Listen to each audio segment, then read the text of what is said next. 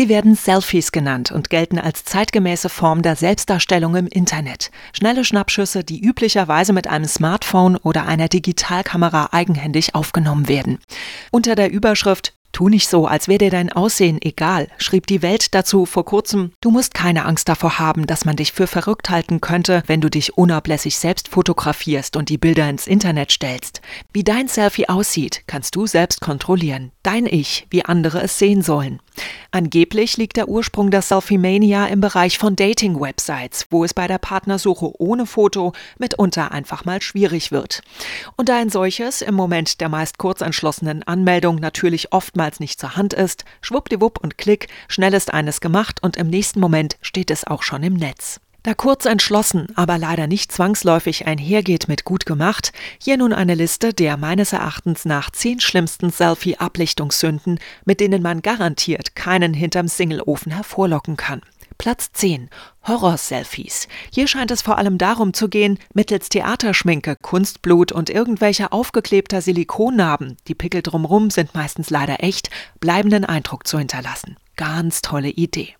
Platz 9. Man schießt in dem Moment ein Foto, in dem man gerade mal tierisch dringend aufs Klo muss und die Körperhaltung mit den über Kreuz verschränkten Beinen demzufolge alles andere als entspannt wirkt. Oder aber es ist Heuschnupfenzeit und in der Nase verursacht ein Nieser in Warteschleife zunächst ein tierisches Kribbeln und einen nicht minder bescheuerten Gesichtsausdruck.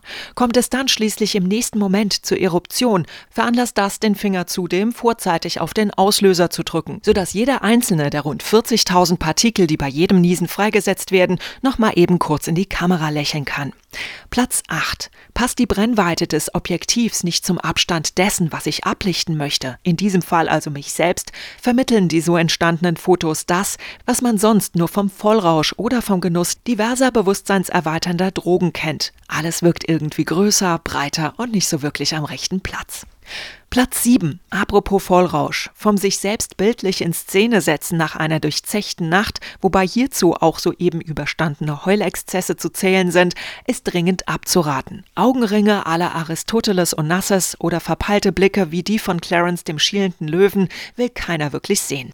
Platz 6. Eines der wohl mit Abstand unbeliebtesten Körperteile ist der, Genau, Fuß. Ob man nun einen davon oder gleich beide per Schnappschuss verewigt, oftmals ist der Anblick der Jungs, die je nach Region mitunter so wenig melodische Bezeichnungen tragen wie Quantenmauken, Laufwarzen oder Quadratlatschen, für viele wahrhaft eine Zumutung. Sigmund Freud gab dem Fuß zwar eine phallisch-sexuelle Bedeutung, weil der ja in den Schuh, sprich in die Vagina schlüpfe, und demzufolge wäre ein Fußabbild also eine echte Botschaft. Aber ob man von dieser auch wirklich unbedingt Kenntnis erlangen muss. Platz 5. Sich in einem T-Shirt mit dem Aufdruck des Namens einer weltweit bekannten Suchtklinik abzulichten und dabei eine Flasche Korn in der einen und einen Joint in der anderen zu haben, mag für den ein oder anderen zwar ein echter Schenkelklopfer sein, für all jene jedoch, die tatsächlich Probleme mit Drogen haben, ist das wohl eher ein No-Go. Platz 4. Gegen Gruppenfotos per se ist ja nicht wirklich was einzuwenden. Will man allerdings ein solches eigenhändig schießen und dabei möglichst viele mit auf dem Bild drauf haben, braucht man für den nötigen Abstand auf jeden Fall mal Teleskoparme. Okay, man kann die Kamera auch irgendwo hinlegen oder stellen, aber dann kommt mit Sicherheit ein Windstoß oder ein Tölpel des Wegs daher und das Ding landet auf dem Boden.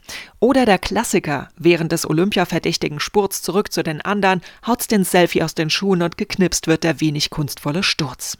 Hat man, wie gesagt, vor, das Ganze auf einer Dating-Website zu platzieren, könnte einem ein derartiges Suchbild auch durchaus zum Nachteil gereichen. Denn nicht nur, dass es einer klaren Deutlichmachung bedarf, wer denn jetzt hier nun eigentlich derjenige ist, der singlemäßig auf der Suche ist, sollten alle anderen Bildteilnehmer zudem auch noch mehr Attraktivität an den Tag legen, dass man selbst dabei hässlich wie die Nacht rüberkommt, fällt das wohl eher in die Kategorie viel gewollt, wenig bis nichts erreicht. Platz 3. Es ist durchaus verständlich, wenn sich jemand zum Ablichten seiner schillernden Persönlichkeit einen Ort aussucht, der in keinster Weise von dem ablenkt, worum es bei einem Selbstporträt geht, nämlich um einen selbst. Sich allerdings deshalb für karge, kalte Räumlichkeiten zu entscheiden, die eine Ausleuchtung wie im Leichenschauhaus haben, kann jedoch nicht wirklich Sinn der Sache sein. Fotografien in Aufzügen beispielsweise, bei denen das Licht für gewöhnlich von oben gnaden und lieblos runterballert, lassen die Gesichtszüge nicht nur gruselig hart hart und düster erscheinen, man hat mit solchen Fotos wohl auch eher Chancen, eine Gastrolle bei den Monsters zu ergattern, als einen der sagenumwobenen Blumentöpfe zu gewinnen. Platz 2. Der Deutsche verbringt zwar angeblich ein geschlagenes Jahr seines Lebens im Bad, allerdings sollte er dabei ganz genau darüber nachdenken, was er währenddessen dort so alles treibt. Als definitive Verschwendung von Lebenszeit kann es gewertet werden, wenn der Badezimmeraufenthalt dazu genutzt wird, sich dort vor dem Spiegel stehend selbst zu fotografieren. Ist die Person dabei unter Umständen auch noch teilweise oder gar völlig entblößt, bevölkern diverse Pflege- oder Putzutensilien unrühmlich den Bildhintergrund und das reflektierende Blitzlicht sieht aus wie der Stern von Bethlehem, dann ist das Arrangement des Grauens nahezu perfekt.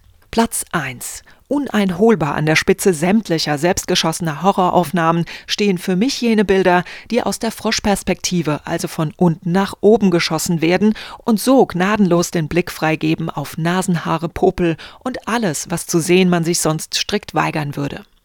Fazit. Zwar gibt es das ungeschriebene Gesetz, das in den wenigsten Fällen ein noch so schlecht gemachtes Bild auch wirklich hält, was es verspricht, es aber vielleicht dennoch bei aller Selfie-Mania einfach mal darauf ankommen zu lassen und sich ohne einen vorherigen optischen Eindruck zu einem sogenannten Blind Date zu treffen. Das kann auch durchaus reizvoll sein. Immerhin haben sich auf diese Art beispielsweise der ehemalige französische Präsident Nicolas Sarkozy und Carla Bruni kennen und lieben gelernt.